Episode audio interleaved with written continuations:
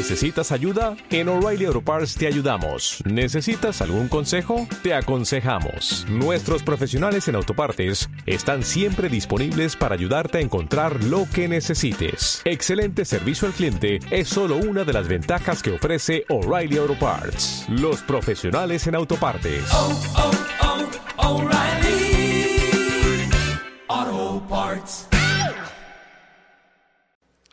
Hoy este, vamos a hablar, vamos a, estamos en el mes del amor, aunque no es febrero, estamos en el mes del amor. Y vamos a seguir hablando del amor eh, y hoy vamos, hoy vamos a hablar, hoy voy a hablar eh, de parte del Señor eh, de, la, de, la, personalidad de Dios y su amor, de, de cómo es Él y cómo son sus actos de amor, porque necesitamos conocer cómo son los actos de amor de Dios para identificar cómo es que Dios me está amando porque hay veces que Dios me está amando y no me estoy dando cuenta, porque no, no conozco cómo Él ama. Entonces hoy vamos a hablar de ese tema y te pido me acompañes en Juan capítulo 10. Vamos a estar leyendo bastantes versículos hoy. Y la vez pasada el pastor Eric nos habló de, de prepararnos, del que el amor te prepara, de que Dios le dijo a Josué, después de la gran encomienda que tenía tras, tras suceder a Moisés, que se esforzara y que fuera valiente. Y nada más le dijo esas dos para que no se le olvidaran. Porque así nos pasa, Dios nos habla y se nos olvida. Entonces dijo, mira, te voy a decir nada más dos cosas, esfuérzate y sé valiente. Con esas dos tienes. Y, y, y, y se lo dijo para prepararlo. Eh, nosotros como hijos de Dios nos preparamos. ¿Y cómo nos preparamos? Practicando algo. Una persona que, que, practica un deporte se prepara pues practicando el deporte, simplemente haciendo el deporte. Eh, y así es lo que nosotros hacemos. Nosotros practicamos nuestra vida en Cristo con muchas actividades que Dios eh, eh, nos, nos, nos, dice que hagamos, orando, leyendo la Biblia, eh, reuniéndonos, congregándonos como hermanos, alabando, eh, teniendo un estudio bíblico y eso hacemos de nuestra vida una práctica que nos prepara para enfrentar las cosas que tenemos que enfrentar en este mundo. Entonces, es, eso es lo que Dios hace en nuestras vidas y eso es lo que Dios quiere manifestar hoy. Y vamos a empezar leyendo en Juan 10, vamos a leer eh, de 1 y 2, dice, eh, dice Juan, eh, bueno, dice Jesucristo, de cierto, de cierto os digo que el que no entra por la puerta en el redil de las ovejas, sino que sube por otra parte, ese es ladrón y salteador.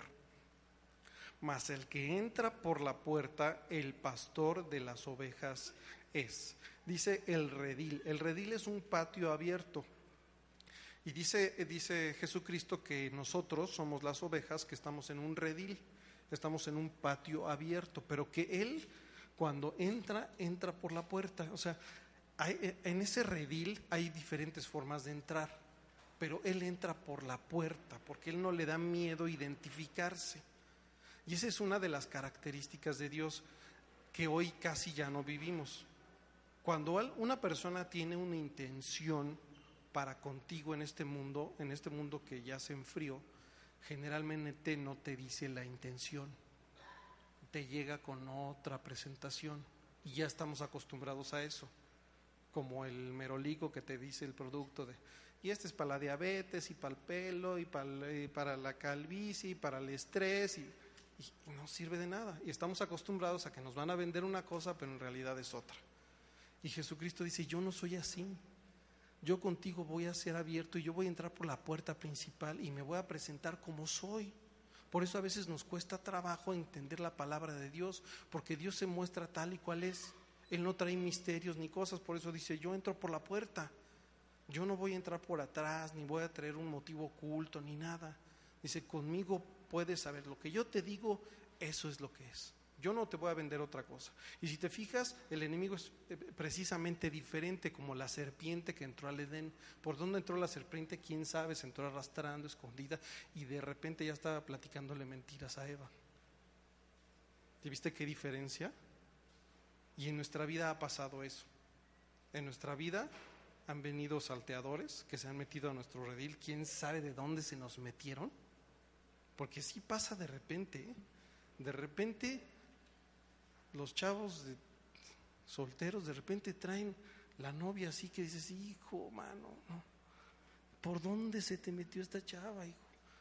No entró por la puerta, que entre por la puerta principal, que venga a tu iglesia, que vea cómo eres, que diga lo que quiere, que te ame. No que de repente se te metió, quién sabe, ya no te la puedes sacar de la cabeza. Y quién sabe cómo se te metió. En nuestra vida hemos vivido esas cosas todos. De repente estamos inmersos en unas cosas que no sabemos ni a qué hora nos metimos. ¿Te acuerdas de las flores de la abundancia o cómo se llaman esas cosas? Las flores, quién sabe, de repente ya todos andábamos en eso de las flores debajo. La, la, cosa esa del dinero. ¿Cómo se llamaba? La, la flor de la abundancia. ¿Y cómo se metió la flor de la abundancia? No, que mira que tú vas a... Era un choro que no era cierto. Y estamos acostumbrados a que todo sea así. Cuando Dios nos habla decimos, ay, sí, qué padre, así, me vas a bendecir y me va, ay, como que suena muy bueno. Pero Dios dice, yo soy así, hijo. Conmigo tienes que aprender eso. Yo voy, te digo algo y así va a ser. Y te lo voy a decir derecho y, y cómo va. Entonces, ese es el primer punto y la característica, porque Dios en estos versículos y en esta, en esta predicación de hoy se va a describir a sí mismo. Dice, quiero que me conozcas cómo soy, cómo es mi obra y qué es lo que yo hago. Y, también va a decir, voy a describir lo que tú has estado haciendo y que has estado con personas o en situaciones que no te han bendecido y también las voy a describir. Y hoy nos las va a describir el Señor. Juan 10, 3 al 5 dice, está hablando del salteador, dice, este es ladrón y salteador, más entra por la puerta, más el que entra por la puerta, el pastor de las ovejas es. Pero dice, a este abre el portero y las ovejas oyen su voz y sus ovejas llama por nombre y las saca. Y cuando las ha sacado fuera todas las propias, va delante de ellas y las ovejas le siguen porque conocen su voz. Mas el extraño no seguirán, sino huirán de él porque no conocen la voz de los extraños. ¿Sabes que cuando tú decidiste seguir a Cristo y ser un hijo de Dios, aunque no tengas bien definida la fecha, Dios te puso esa característica? Tú puedes venir aquí a la iglesia Agua de Vida y a la iglesia que tú quieras y tú vas a y tú vas tienes esa capacidad de saber que la palabra es de Dios. Tú tienes esa capacidad. Lo que pasa es que a veces no lo sabes. Pero tú tienes esa capacidad. Tienes también el llamado de estudiar la palabra, y sí, pero cuando tú recibiste a Cristo, tú recibiste la capacidad de reconocer y de poder identificar la palabra de Dios. Y entonces Dios dice eso, cuando empiece una situación, una persona o algo en tu vida a meterse en tu vida, lo primero que le tienes que pedir es una identificación, porque tú sabes identificar. Y hay veces dejamos que las cosas entren sin pedirle identificación. Hay veces para hasta para ir a una colonia te piden tu identificación.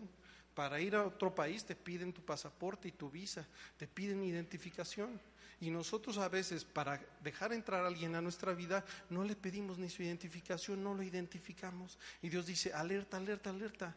Tú tienes ese, ese, ese poder de poder identificar quién está entrando en tu vida. Y quien entra en tu vida tiene que entrar por la puerta, no tiene que meterse quién sabe por dónde, porque el que se meta quién sabe por dónde, ese te va a robar.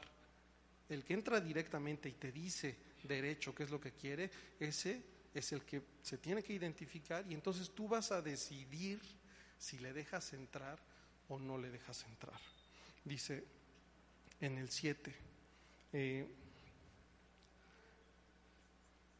y aquí empieza a viene lo bueno, dicen en el Juan 17, dice, volvió pues Jesús a decirles, de cierto os digo, yo soy la puerta de las ovejas. Todos los que antes de mí vinieron, ladrones son y salteadores, pero no los oyeron las ovejas.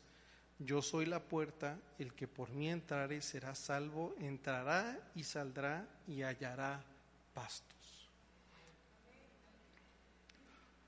Dice la palabra de Dios que tú y yo quiero que me pongas mucha atención, porque hoy van a ver muchas cosas de la palabra de Dios que se enlazan, que tú y yo estamos hechos a semejanza del Señor, sí o no, sí dice eso la palabra de Dios, que Dios nos hizo a imagen y semejanza de Él. Entonces, aquí dice, y Dios nos está describiendo a nosotros como personas, que somos un redil, porque nosotros somos como un redil y tenemos una puerta, y entonces en Apocalipsis dice la palabra que el Señor toca la puerta Y si tú quieres, si tú le abres la puerta, Él entra y cena y está contigo. Entonces nosotros somos como ese redil. Pero Dios dice, yo también soy la puerta porque tú y yo somos semejantes. Y entonces aquí empieza a venir a describirse el Señor lo que Él quiere de ti. Él quiere que, que identifiques a la gente y que identifiques si hay semejanzas, si te puedes identificar con esa persona. Dios dice, tú te puedes identificar conmigo porque te hice imagen y semejanza. Yo entro por la puerta que eres tú, pero yo también soy la puerta. Dice, yo soy la puerta y, y, el, y al que quiero y al que escucha mi voz, abro la puerta del redil y entonces él sale y me sigue y haya pastos delicados, como dice el Salmo 23. Entonces, lo que tenemos que hacer obligadamente como hijos de Dios es reconocer la voz de Dios y luego de eso activarnos. Porque si Él entra y Él habla y dice y le reconocemos, lo siguiente que Él pide es, yo soy la puerta, abro la puerta del redil y te pido que te muevas y me sigas. Por eso es tan importante que identifiquemos la voz, porque si identificamos la voz, lo que tenemos que hacer es seguir. Yo identifiqué la voz, sigo. Abraham identificó la voz de Dios y le dijo, deja tu pueblo, tu parentela, tu dinero, tus influencias, tus palancas de tu pueblo y toda tu familia y te vas a donde te mostraré. Ni siquiera le dijo a dónde a donde te mostraré. Pero como él reconoció la voz de Dios, dijo, pues me voy a donde me muestre. Ni siquiera le dijo a dónde. Eso es lo que es un emprendedor. Y hoy vamos a ver lo que es un emprendedor y lo que es un asalariado. Porque Dios va a hablar del asalariado. No solo en Internet se ve lo de los godines. Todos hemos visto cosas de godines. Podemos ser emprendedores y tener mente de de asalariados y podemos ser asalariados y tener mente de emprendedores.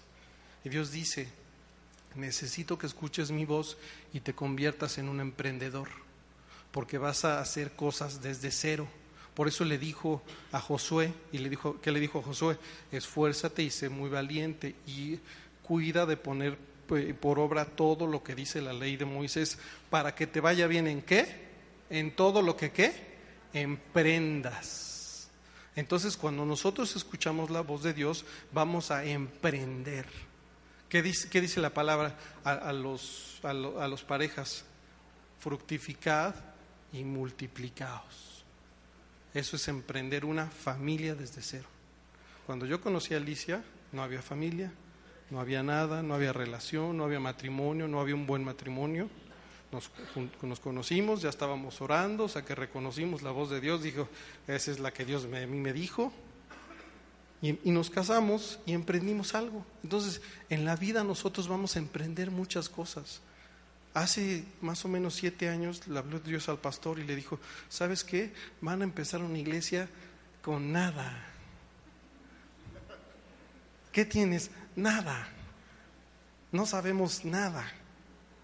Nunca hemos sido pastores de otro lugar, empezamos desde cero. Pero ¿qué, hicimos? Cuando el pastor me dijo, yo me puse a orar, dije, ah, sí, me cae muy bien y todo, pero a mí me tiene que hablar Dios. Y ya después que Dios habló, entonces dije, sí, dijo que sí. Y vamos otros locos también ahí desde cero, emprender. Y las cosas más apasionantes y de más bendición en esta vida que vamos a tener van a empezar desde cero. Van a ser de emprender Emprendedores no solo es el que hace una empresa, eso es lo que yo digo. Emprendedor es el que empieza cualquier cosa desde cero. Y Dios nos va a mandar a que empecemos muchas cosas todos nosotros desde cero, sobre todo familias, que empiezan, como dice el pastor, hay veces empiezan desde menos seis, porque ya están peleados y los hijos ya están desobedientes y, y van, vienen conociendo al Señor y dice, desde menos seis vas a emprender esa familia pero vas a escuchar la voz de Dios. Y si te digo para allá, vas a ir para allá. Entonces, lo más importante que tenemos como hijo de Dios es identificamos la voz de Dios y la seguimos y nos convertimos en qué? En emprendedores. Y se volvió pues eh, Jesús a decirles, de cierto, cierto os digo en el 7, yo soy la puerta de las ovejas, todos los que antes de mí vinieron, ladrones son y salteadores. Pero no los oyeron las ovejas, yo soy la puerta, el que por mí entrare será salvo, entrará y saldrá y hallará pastos, como dice el Salmo 23, por delicados pastos me guiará. seguramente alguno de ustedes, esta parte es para los que apenas tal vez están conociendo al Señor, dice eh, que Él entra por la puerta. O sea, Dios cuando quiere entrar en nuestra vida, tiene una, una cantidad de recursos ilimitados para entrar en nuestra vida. Dios no, no, nos va a obligar, porque por eso estamos hechos a semejanza de Él, tenemos voluntad como Él tiene voluntad. Entonces, aunque sea Dios, si nosotros no queremos abrirle la puerta, Él jamás va a violar la puerta. Pero lo que sí tiene Dios son recursos ilimitados para llamar al que sabe que va a decir que sí. Oye, Paz, es que un chavo de, de mi trabajo me está hablando de Dios. Y ahí mi vecino de al lado ya también me habló. Y mi prima de Estados Unidos me ha estado hablando y me habla de Dios. Dios está atrás de ti te está tocando la puerta. Y donde vayas a la tienda te va a hablar uno de Dios. Y hasta el perro un día te va a hablar de Dios. Oye, es que el otro día el perro como que estaba ladrando la de cuán grande es Dios.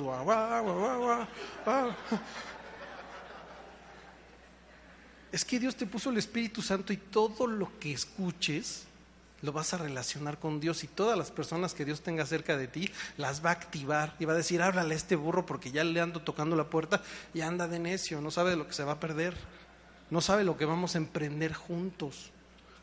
Oseas 11, 3 al 5 dice, y con todo esto enseñaba a andar al mismo Efraín tomándole de los brazos y no conoció que yo le cuidaba ¿A poco no somos así cuando, cuando somos apenas vamos a recibir el llamado de Dios? Dios nos está cuide y cuide y cuide y ni nos damos cuenta. Dice, yo con todo esto enseñaba a andar al mismo Efraín tomándole de los brazos y no conoció que yo le cuidaba.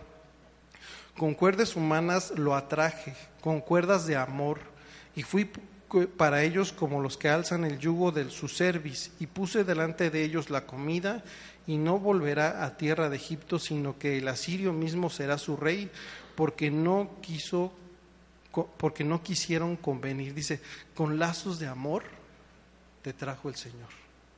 Entonces, ese es el Señor que con sus lazos de amor y con todo su poder te empieza a llamar y a llamar y a llamar por una forma y por otra, porque Él está tocando la puerta y Él va a entrar. Y dice eh, Génesis 1.26, dice, y dijo Dios, hagamos al hombre a nuestra imagen, conforme a nuestra semejanza, y señoree sobre los peces del mar, sobre las aves de los cielos, sobre las bestias, sobre toda la tierra y sobre todo reptil que arrastra sobre la tierra. Y vio que todo era bueno. Entonces Dios nos hizo a su semejanza. Por eso es que dice, yo puedo entrar por la puerta y también soy la puerta. Entonces, cuando tú abres la puerta, yo te voy a abrir una puerta donde te voy a llevar a delicados pastos. Y entonces tenemos que ir aprendiendo eso. Dice, esa es mi forma de proceder. Dios, Dios nos está diciendo hoy, esa es mi forma de proceder. Quiero que me conozcas. Así trabajo yo. Entonces, si estoy trabajando así en tu vida, quiero que lo sepas. Pero también empieza a definir a la competencia. En el 10 dice, el ladrón no viene sino para hurtar y matar y destruir. Yo he venido para que tengan vida y para que la tengan en abundancia. Yo soy el buen pastor, el buen pastor su vida da por las ovejas, mas el asalariado y el que no es el pastor, de quien no son propias las ovejas, ve venir al lobo y las deja a las ovejas y huye, y el lobo las arrebata a las ovejas y las dispersa.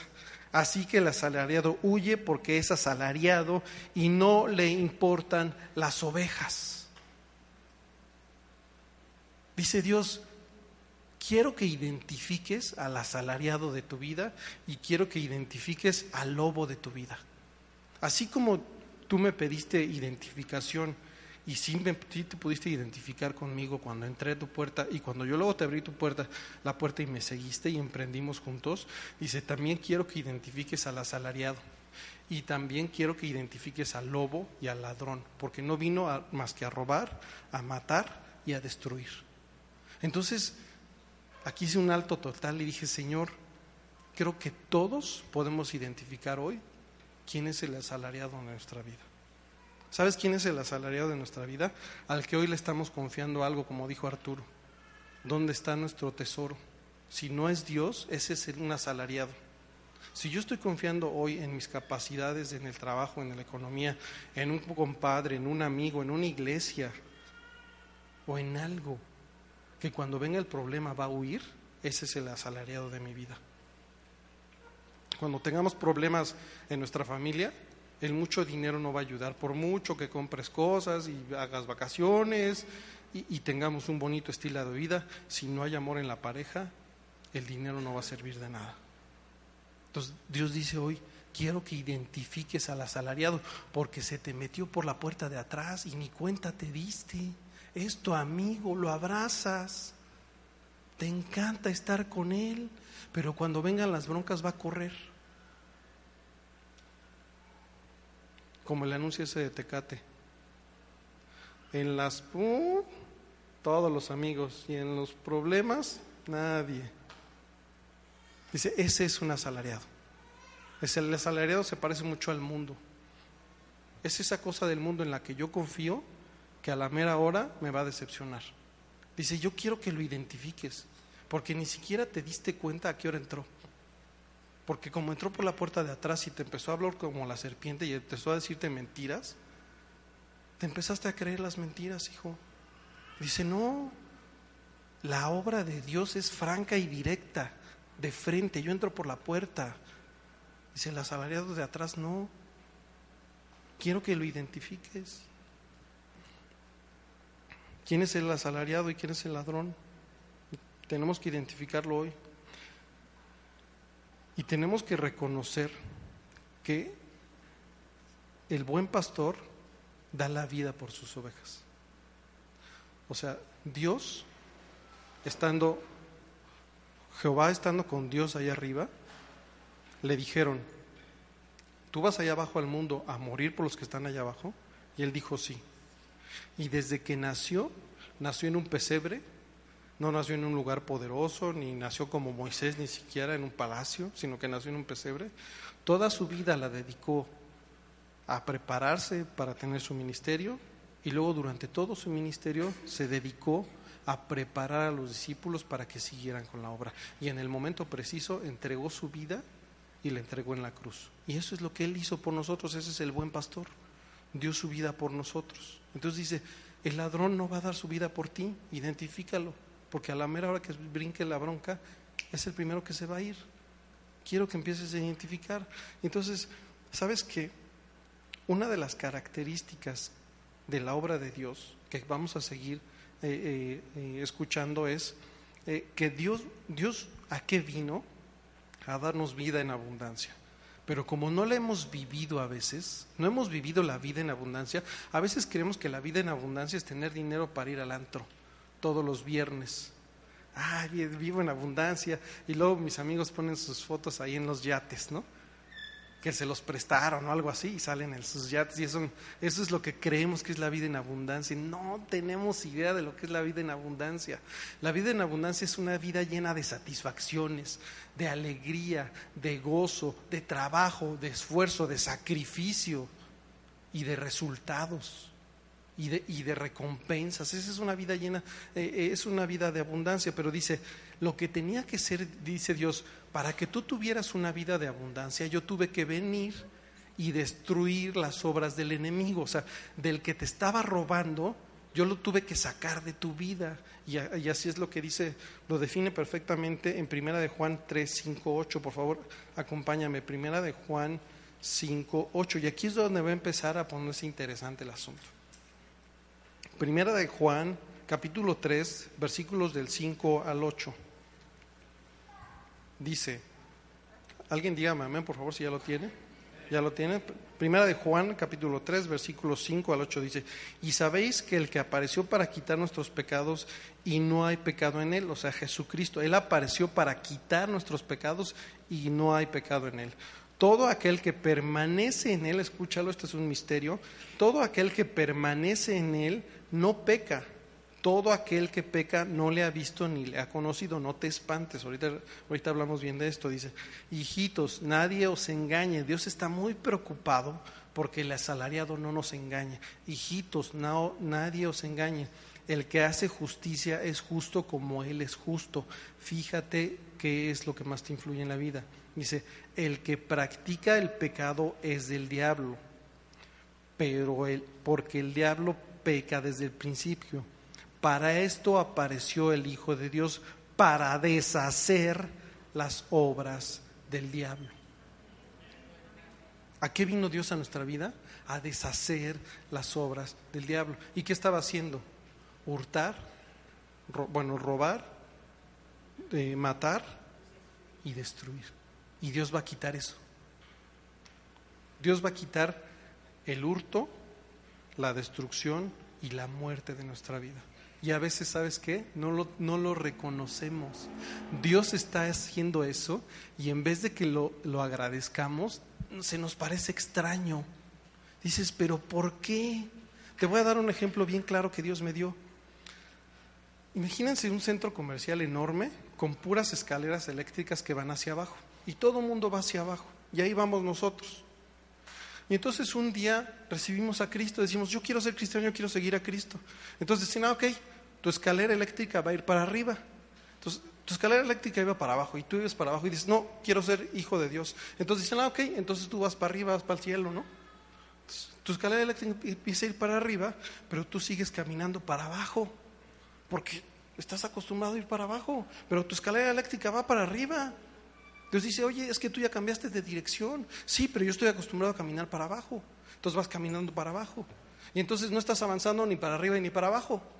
Porque la escalera eléctrica va para arriba y tú vas para abajo.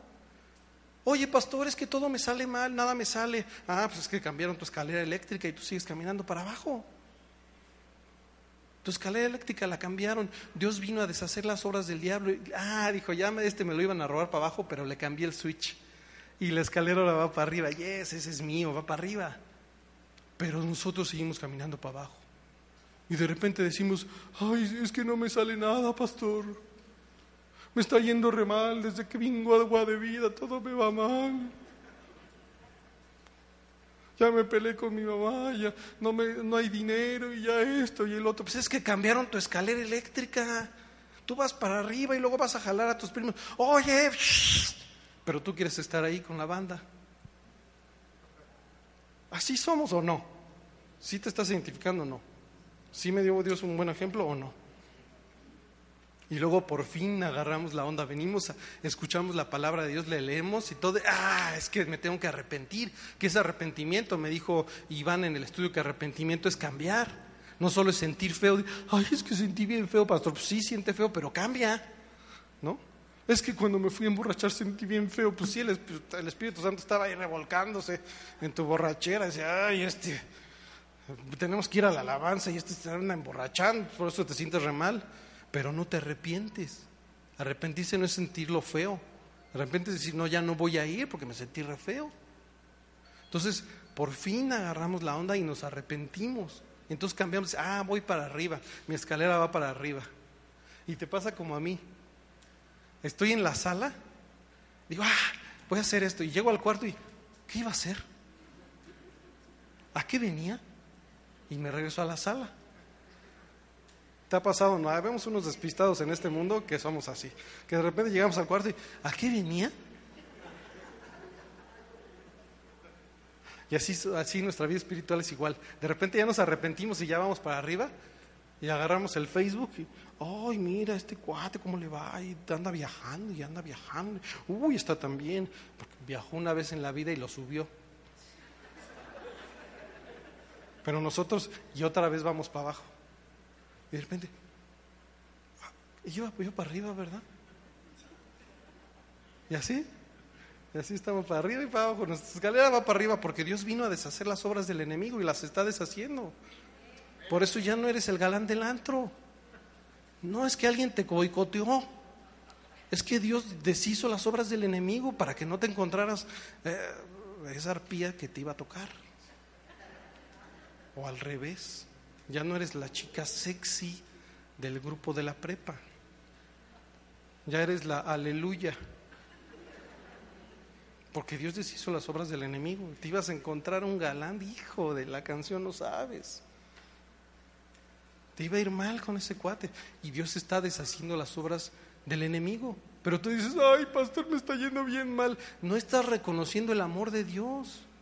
Yo conocí un caso real de un señor, de un empresario muy exitoso, que le iba muy bien económicamente, le va todavía a sus hijos, les heredó la empresa, y un día se le ocurrió darle un regalito a su hijo de 18 años, un coche deportivo, esos que jalan 200 caballos. A las tres semanas se mató en el carrito. Le dio un mal regalo, en un mal momento. Y Dios hoy nos está amando de la manera correcta y no lo estamos reconociendo. Dios no nos va a dar el coche para que nos vayamos a matar a las tres semanas, pero estamos desgarrándonos. Todos mis amigos tienen coche deportivo. Ay, pastor, todos están haciendo sus empresas y yo no puedo. Porque Dios nos está amando de la manera correcta. Está deshaciendo las obras del enemigo y tenemos que aprender a reconocerlo. Oye, pues sí, no me está yendo tan bien en, en lo que yo quisiera, pero pues ando tranquilo y ando bien. Estoy haciendo amigos en la iglesia. Estoy conociendo la palabra. Cuando oro me siento tranquilo, en paz. Siento que todo va bien. Por eso no lo tomamos en cuenta. Dios dijo, yo voy a venir, les voy a dejar mi paz. No mi paz Eric, sino mi paz, la, que, sobrepasa todo entendimiento. Y ahí tenemos la paz y la menospreciamos. Tenemos alimento y comida y lo menospreciamos, no oramos por los alimentos. Entonces Dios dice, ¿sabes qué? Necesito que me empieces a conocer. Yo voy a ser franco y directo. Voy a ser derecho. Y si te voy a disciplinar, aquí dice que nos va a disciplinar y el que recibe por hijo lo disciplina y lo azota. Y si yo voy a ser derecho, yo no te voy a salir con que, no, mira aquí todo es eh, azul, rosa y, y bonito y todo de aquí hasta la eternidad. No, Dios dice, te voy a disciplinar, va a haber pueblo, va a haber bendiciones y va a haber muchas promesas y vas a lograr muchas cosas y tú y yo juntos desde cero, porque estás en cero, porque generalmente llegamos al Señor en cero, ¿sí o no? ¿O quién llegó así muy bien al Señor? Felicidades, de los pocos, pero generalmente al Señor llegamos en cero. Y dice, no importa, porque te voy a hacer emprendedor, te voy a hacer que desde cero aprendas a emprender. Dice, nada más que necesito una cosita, que tu amigo es el asalariado te enseñó a pensar. Y quiero, quiero que dejes esa forma de pensar de asalariado. Y cuando lleguen las broncas te quedas. Y eres fiel y aquí y le das.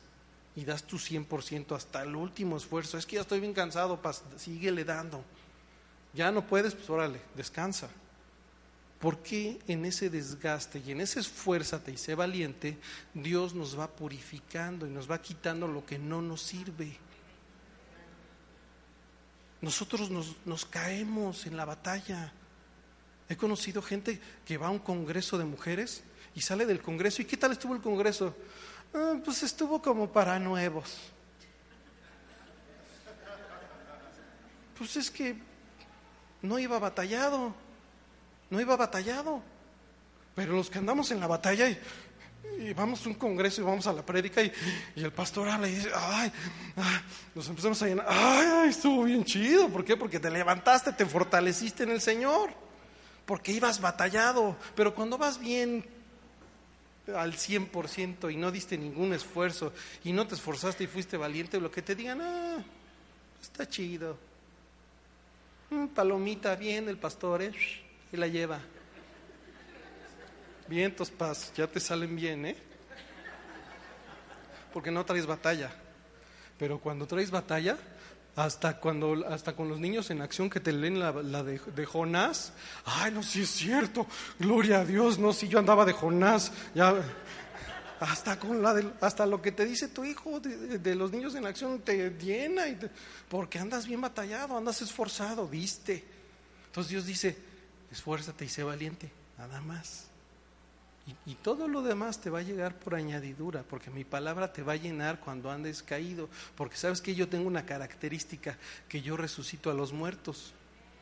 Entonces, cuando tú estés en tu vida bien batallado y, bien cansado y, bien este, bien lo que tengas de cansancio, dice, pues ven a mí y yo te fortaleceré.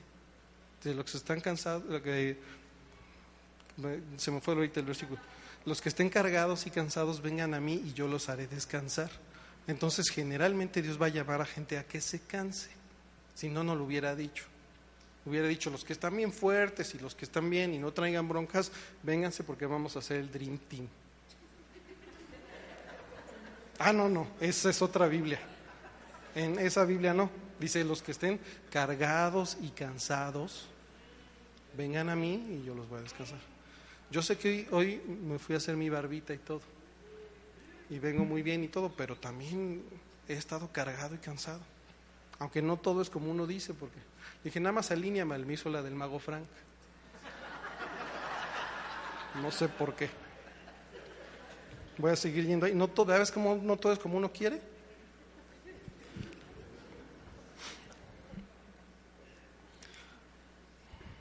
Y llego y le digo a mi esposa, traigo la del mago Frank. Y no, hombre, se botó de risa. Hasta en el suelo estaba de la risa. Hasta lloró. y me veía así. ¿Eh? Y voy a predicar mañana, ni modo. Ni modo. Dios me pasa por el fuego del, del, del mago Frank. Dice, ahora, ¿qué es lo que va a hacer? ¿Cómo lo va a hacer el Señor? ¿Cómo va a hacer, cómo va a deshacer esas obras? En vez de hurtar y matar y destruir, eh, en vez de hurtar, Dios es el genio de recobrar cosas. Dios nos va a enseñar a recobrar, a recobrar, a recuperar.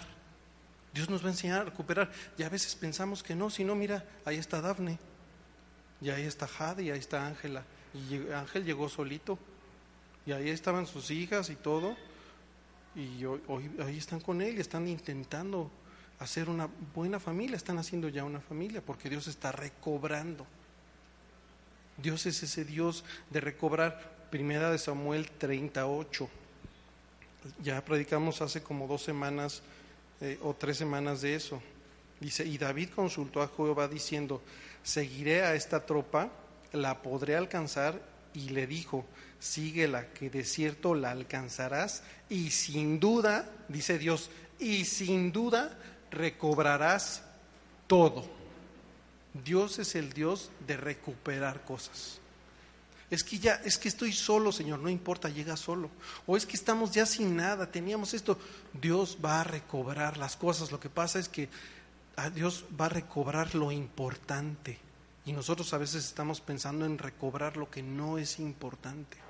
Y Dios va a recobrar lo importante. En este caso, lo que el pueblo de Dios, lo que David y sus hombres querían recobrar, era lo importante. Por eso Dios le dijo, ve y vas a recobrar todo. Y los que se saben la historia saben que David y sus hombres, que eran 600 hombres, estaban por regresar con su familia y el, ejército enemigo, los amalecitas, robaron todas sus cosas, robaron a sus mujeres y robaron a sus hijos. Se los robaron, los secuestraron todo. Y cuando llegaron se dieron cuenta de que no había nada. Y entonces estaban en un drama porque estaban queriendo apedrear a David, que era su líder. Y entonces David en ese momento se fortaleció en el Señor, porque él también le habían robado su esposa y sus hijos y sus cosas. Y aparte de todo, lo querían apedrear. Entonces él tenía más broncas incluso que los otros. Pero dijo, no me voy a poner aquí a ver quién tiene la culpa. Dijo, yo me voy a fortalecer en el Señor, agarró el efod, adoró y consultó al Señor. Y le dijo el Señor, va, ve y persigue el ejército enemigo y vas a recobrar todo. Y en el camino encontraron a uno del ejército enemigo que se había enfermado, lo curaron, él les dijo dónde estaban, los llevó y recuperaron todo. Es una historia súper interesante que yo en tu lugar anotaría primera de Samuel 30, la leería, porque es tema de toda una predicación completa, pero ellos recuperaron todo. Y esa es la característica de Dios. Tenemos que aprender a, qué? ¿Qué dijimos al principio? Escuchar la voz de Dios. Escuchar la voz de Dios. Porque Dios le dijo, sí ve, y vas a recuperar todo. Entonces imagínate que hubiera llegado, y no nada más las mujeres, los hijos no, y él dijo no, Dios le hubiera dicho no, Dios dijo todo, y voy por todo. Cuando nosotros escuchamos la voz de Dios, sabemos qué es lo que nos va a respaldar Dios y hasta dónde podemos ir. Y es muy importante que aprendamos a escuchar la voz de Dios, porque la capacidad sí la tenemos. La capacidad ya la traemos, pero no nos hemos disciplinado en practicar el escuchar la voz de Dios. Por eso es que es tan importante, tan importante escuchar la voz de Dios. El segundo punto es eh, matar, el enemigo mata y Dios vino para vivificar. Dios nos vivifica. Entonces, Dios cómo va a destruir las obras del enemigo? Recuperando. Y la segunda es vivificando, dice Efesios 2.1. Si me puedes seguir, Efesios 2.1. Y dice, Él os dio vida a vosotros, que estabais muertos en vuestros delitos y pecados, en los cuales anduviste en otro tiempo, conforme a la corriente de este mundo, cuando tus escaleras eléctricas iban para abajo conforme al príncipe de la potestad del aire, el, espíritu que es ahora en los hijos de desobediencia, entre los cuales también nosotros vivimos en otro tiempo, en la concupiscencia de nuestra carne, haciendo la voluntad de la carne y de los pensamientos, y éramos por naturaleza hijos de ira, lo mismo que los demás. Dice, en otro tiempo. Dice, pero Dios vino eh, cuando estábamos en nuestros delitos y pecados, en los cuales anduviste conforme a la corriente de nuestro mundo, dice, Él os dio vida. ¿Cuándo? Cuando estábamos muertos. Yo, yo tengo un momento de mi vida que recuerdo muy bien, que era el peor, la peor época de mi vida. No lo tengo presente, pero cuando lo tengo que recordar, sé exactamente cuál es el momento de mi vida que es el peor momento de mi vida. Y en ese momento Dios me dio vida. Dice, cuando yo andaba mal, ahí me dio vida porque me dio una esperanza. Porque yo, manejando en mi coche, meditando en mi vida, dije, esto está mal. Dije, esto, esto que estoy haciendo está mal, esto no es vida. Esto no es la vida que Dios quiere para mí, esto no es vida simplemente. Entonces me puse a alabar al Señor y le, me puse a pedirle perdón dije, Señor, renuévame, porque estoy hecho una porquería. Y en ese momento Dios me dio vida y me dio esperanza. Y empezó a deshacer las obras del enemigo que él había hecho en mí. Y a eso vino el Señor. Entonces, hay que reconocerlo. ¿Quién me dio vida? ¿Quién me dio esa nueva esperanza? ¿Por qué estando yo tirado en nada pude levantarme? Porque Dios vino y deshizo las obras del enemigo y dijo hasta aquí, porque Él es mi hijo. Y ese es el gran misterio. Mi hija el otro día me decía, no me quiero poner bloqueador porque es mi cara. Le dije, uy, uy, uy, esa no es tu cara, hija, es de Dios. Te lo digo desde chiquita para que lo aprendas. Esa cara es de Dios y Dios la hizo. Y así Dios nos dice a nosotros, ¿sabes qué? Tú decidiste, decidiste seguir a Jesús, te tengo una noticia, ya no es tu vida, es de Dios. Por eso Dios llega y deshace las obras del enemigo, porque dice, esto es mío y tú me lo estás robando. Yo vengo aquí a deshacer las obras. Por eso es, lo que quiere que reconozcamos hoy. Identifica las obras que Dios está deshaciendo. ¿Quién las hizo? No las hizo Dios y luego les, le empezamos a echar la culpa a Dios. No fue Dios, fue el asalariado y fue el lobo. Ah, pero cuando Dios, Dios las empieza a corregir, le echamos la bronca a Él. Ay, ¿es porque me va así? Pues porque te llevabas con el asalariado, hijo.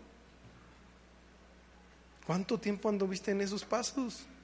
Y queremos que en dos días ya con Dios ya soy todo bien. No, Dios va a hacer la obra, Dios nos va a vivificar, Dios va a recuperar, pero tenemos que escuchar la voz de Dios y tenemos que empezar desde cero, emprender desde cero. Pero no importa, porque las cosas más importantes ya están garantizadas, que es su presencia. Si yo voy a estar contigo todos los días de tu vida. Eso es una garantía. Yo soy una persona de garantías, porque como soy, tiendo a ser un poco preocupón, me gustan las garantías. Entonces he visto que Dios nos da un chorro de garantías, siempre. Su presencia, la paz, eh, las promesas. Dios nos da un chorro de garantías de donde nos podemos agarrar. Y esa es una de ellas. Eh, nos vivificó. Y dice, por último, eh, vino a destruir el enemigo y Dios vino a restablecer. Dios vino a restablecer. En la mayoría de nosotros, ese niño que teníamos está muerto y Dios lo quiere restablecer. Dios quiere que seamos como niños. Quiere restablecer cosas en nosotros. Quiere restablecer gozo, paz, paciencia, amor, todos los frutos del Espíritu que, que no tenemos cuando estamos en la carne. ¡Cállate! Ese no es un fruto del Espíritu. Ay, es que pastor, nadie me pela y nadie me quiere y nadie me... Ese no es un fruto del Espíritu. Ese no es un fruto del Espíritu. Ay, pastor, es que, ay, no sé por qué, pero los lunes me da una flojera. Nada más me acuerdo del trabajo y hasta me da sueño. Ese no es un fruto del Espíritu. Ese de allá, el de verde. Uy, híjole. No, el César. ¿Sabías que está? ¿Dónde? ¿Sabías?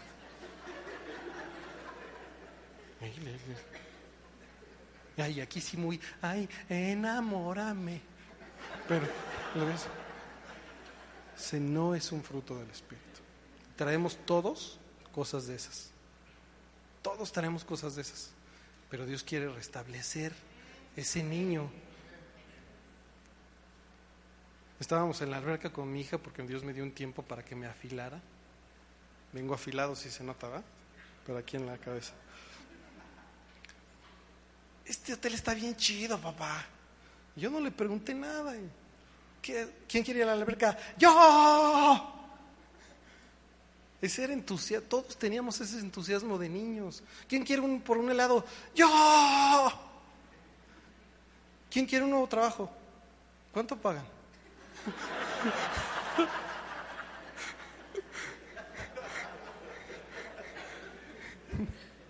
Ese no es un fruto del Espíritu.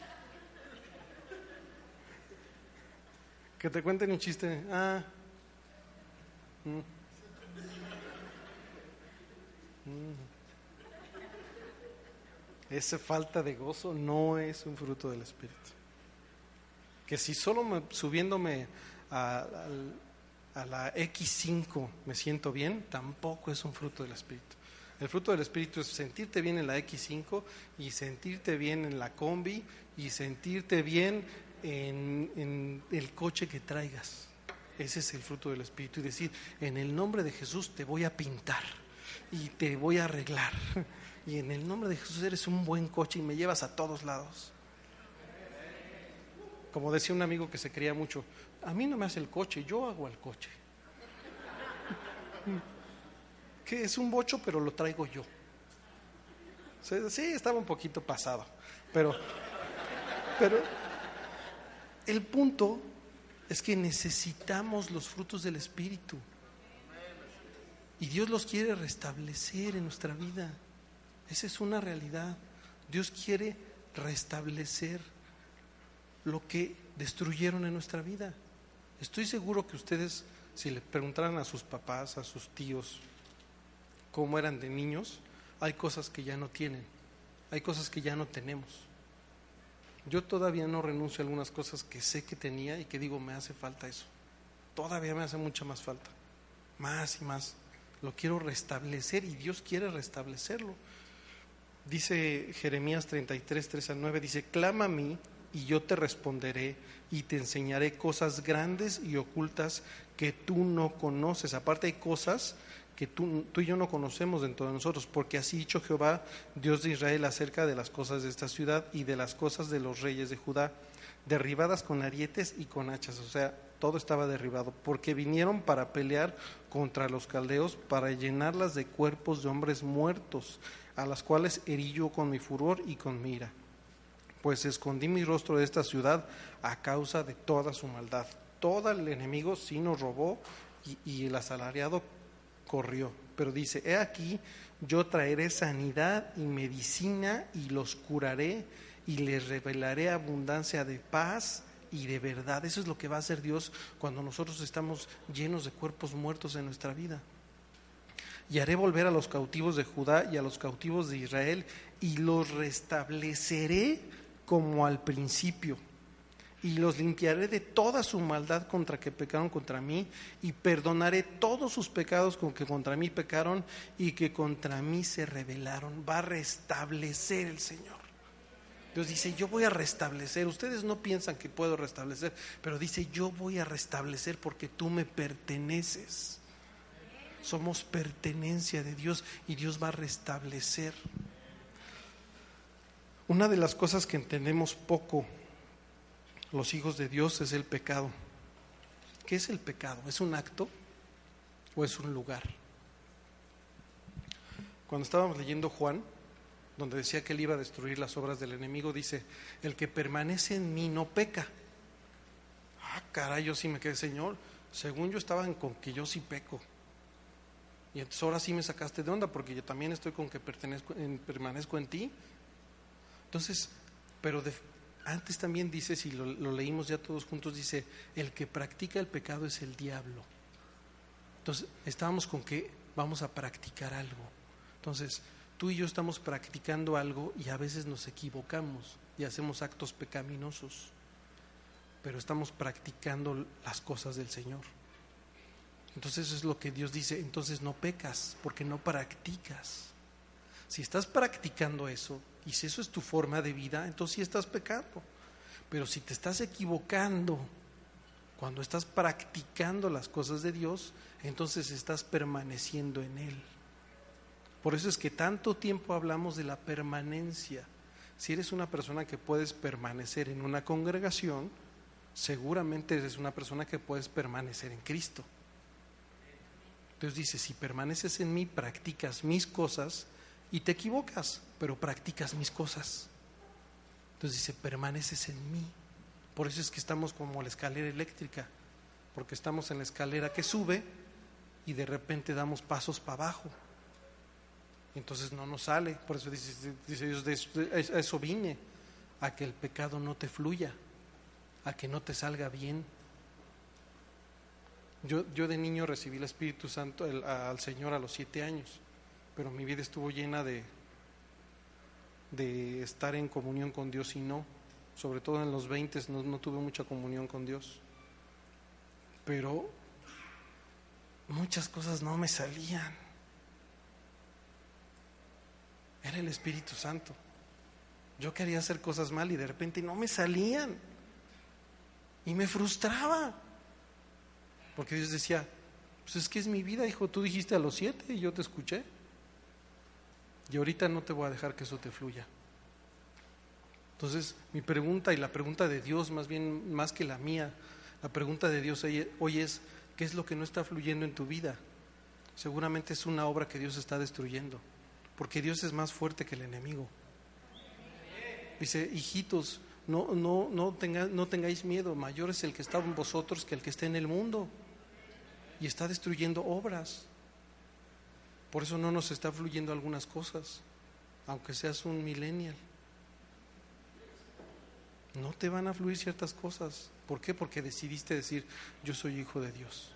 Y Dios es un Dios celoso. Dices, ese es mío, Julio es mío. Y el enemigo no me lo va a quitar. Así ah, que sus amigotes, aquí va a tener mejores. Pero mientras, algunas cosas las va a echar a perder el Señor. No crean que lo digo porque, ay, me lo reveló el Señor así en sueño. No, ya me pasó. ya estaba meditando, dije, ay, sí, sí, estaba yo de necio. Y como, hasta yo le decía, papá, es que no me sale. Me decían, papá, es que estás frustrado. Pues sí, sí, estoy frustrado. Y luego yo decía, y yo sabía que era por el Señor, pero quería. Iba a las escaleras eléctricas para abajo. Y Dios ya las había puesto para arriba. ¿Para dónde van tus escaleras? ¿Y sabes qué es lo que pasa con las escaleras eléctricas? Que todo el mundo va para abajo y cuando tú empiezas a ir para arriba, todo el mundo te empieza a ver. Imagínate las escaleras eléctricas todos bajando y tú para arriba. Y todos viéndote así como que, ay, qué menso, pues es para abajo. ¿O no? Aquí, aquí en la iglesia sí, bendecido pastor y no sé qué tanto. Pero allá afuera en el mundo, no seas menso. Es para abajo, tú vas para arriba. Pues no ves que estás caminando chueco. Así es el mundo. Entonces dice, es que Dios nos cambió el switch. Dios vino y dijo, este es mío y cambió el switch. Entonces Dios va a restablecer. Juan 10, 14, ya casi vamos a terminar. ¿Dónde tenemos el reloj allá? Juan 10, 14 al 18 dice, yo soy el buen pastor y conozco mis ovejas. Dios se sigue describiendo a sí mismo. Y las mías me conocen. Así como el Padre me conoce, yo conozco al Padre y pongo mi vida por las ovejas. Por eso me ama el Padre, porque yo pongo mi vida para volverla a tomar. Dice, por eso me ama el Padre, porque yo pongo mi vida, pero la tomo. O sea, yo voy a dar mi vida y sé que voy a resucitar. Dice, por eso me ama el Padre. Y por eso nos ama el Padre a nosotros también como sus hijos. Porque tenemos que aprender a esforzarnos, a ser valientes, a dar todo, porque Dios nos va a volver a levantar. Somos de alguna forma como somos los indestructibles. Porque podemos caer. Y de hecho Dios a veces planea eso. ve ahí, sé que no vas a poder, te vas a caer, pero yo te voy a levantar. Y te voy a levantar fortalecido. Y te voy a levantar con una nueva visión. Y te voy a levantar restablecido, con gozo y con frutos del Espíritu. Por eso es que a veces vale la pena que nos despeinemos tantito haciendo la obra del Señor. Voy a insistir y perdónenme que sea tan insistente. Los sábados necesitamos gente que venga a limpiar. Necesitamos unas 20 manos que se levanten y digan, yo voy a desgastar mi sábado. Y voy a llegar bien enojado el domingo, porque ninguno de mis hermanos vino. Qué malos. Son malos mis hermanos. Yo nada más vine a limpiar solito. Está bien que pienses así porque Dios te va a dar una bofetada, decir, yo morí por ti. Y vas a decir, oh, pero te vas a dar cuenta que Dios te ama. Y Dios en ese desgaste va a establecer una relación contigo. Y te vas a dar cuenta que cuán bueno fue que te desgastaras emocionalmente y físicamente para hacer algo para el Señor. Porque eso resultó en una bendición para tu vida y para mi vida.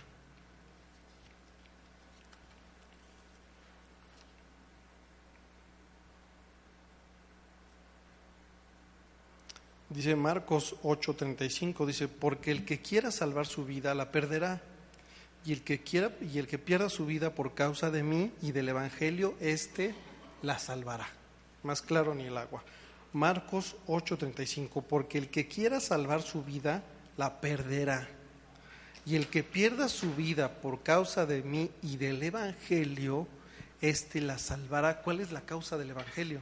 Pues hablar las buenas nuevas ir a un estudio, eh, promover un estudio, hablarle en tu trabajo, eh, cooperar aquí, porque aquí hablamos del Evangelio, eh, todas, las, todas las cosas que se hacen en pro de dar las buenas nuevas son el Evangelio.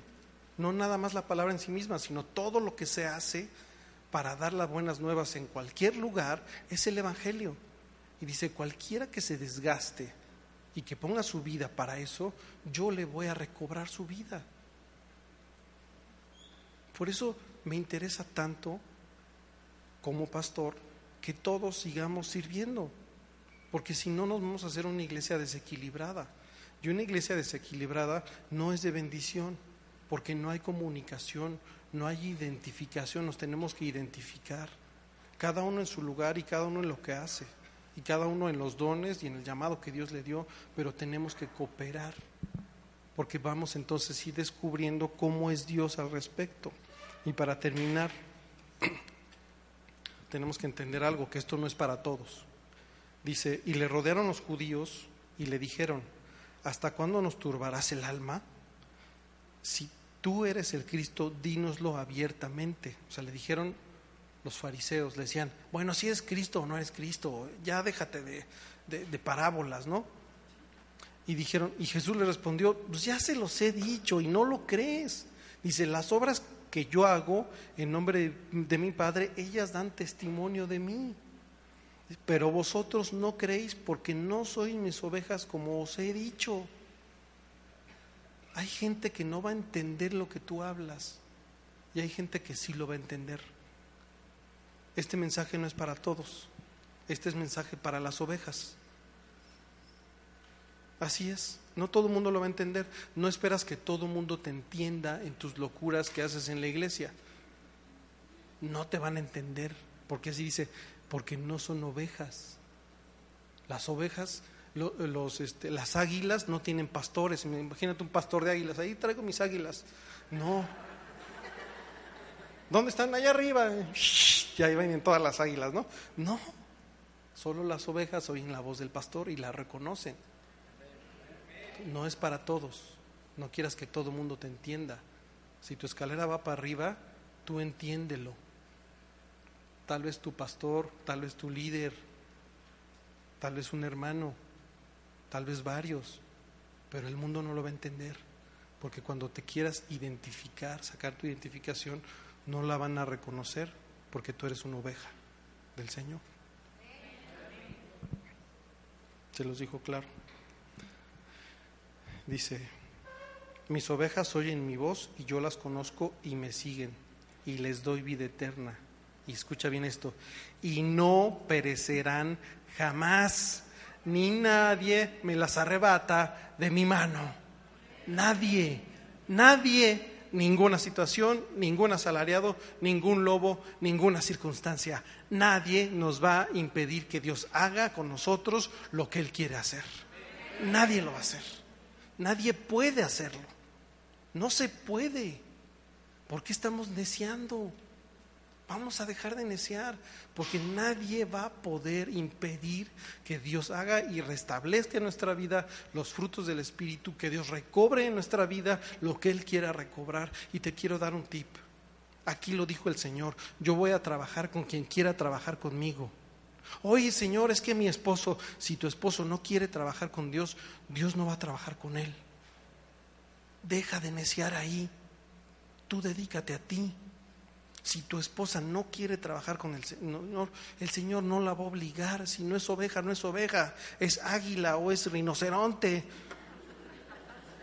Y si es tu esposo, a lo mejor es un cochino.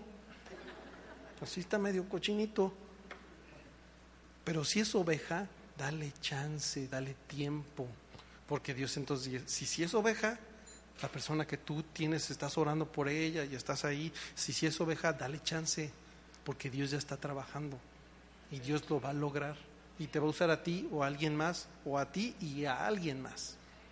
Dios lo dijo aquí clarito, dijo, esto no es para todos, esto es para los que quieren. Y a veces a nosotros los, los estereotipos nos hacen daño. Es que yo quiero que la familia sea, eh, sí es la voluntad de Dios que sean esposo, esposa, hijos, sí esa es la voluntad de Dios, pero hay veces que el esposo no quiere o la esposa no quiere. No es oveja, ni modo. O es oveja, pero anda neciando. Deja que se dé sus topes. Ya solita va a regresar, porque Dios está trabajando. Pero Dios, ¿qué te dije? Que me gustaba a mí y creo que a ti también te van a gustar, las garantías. Romanos 8, 35 al 39. JC, ¿me puedes ayudar, hijo, por favor? Romanos 8, 35 al 39. ¿Quién nos separará del amor de Cristo? ¿Tribulación o angustia o persecución o hambre o desnudez o peligro o espada? Como está escrito, por causa de ti somos muertos todo el tiempo Estamos desgastados y cansados a veces. Somos contados como ovejas de matadero. Antes, en todas las cosas, somos más que vencedores por medio de aquel que nos amó. Somos más que vencedores. Oye, pastor, pero si estoy cansado y desgastado, ¿soy vencedor? Sí, eres vencedor. Si estás sintiendo que te caes, que ya te esforzaste por sacar tu familia adelante y que no puedes, ¿Soy vencedor? Sí. Si estás haciendo la voluntad de Dios. Tú escuchaste la voz de Dios y la voz de Dios te ha mandado a un lugar que te ha costado lágrimas. ¿Y eres vencedor? Sí eres vencedor. Porque estás en el camino correcto. Si estás esperando una promesa desde hace mucho tiempo y esa promesa, esa, esa falta, ese tiempo de espera te ha desgastado emocionalmente, ¿eres vencedor? Sí, eres vencedor, porque estás en el camino correcto. Pero el mundo pone a los vencedores que ni no les hace así, ¿no? Hasta de ladito. La vida no les hace nada. Y no, los vencedores no son así. Los vencedores estamos golpeados, estamos batallados. Pero estamos con el que levanta. Torre fuerte es el Señor, el justo correrá a él y será levantado. Vamos corriendo hacia la torre fuerte que es nuestro Señor. Así es.